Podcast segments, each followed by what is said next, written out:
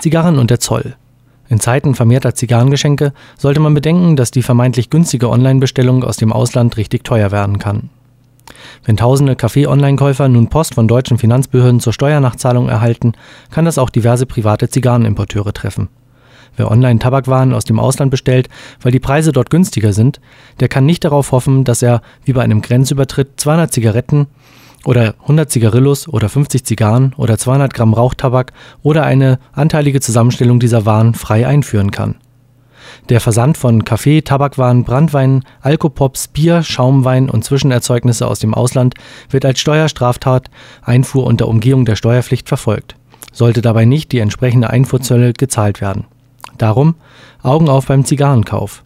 Vorher immer prüfen, aus welchem Land der Versandhandel agiert und bei Zweifel lieber etwas warten und seine Lieblingsrauchware selbst aus dem nächsten Urlaub importieren.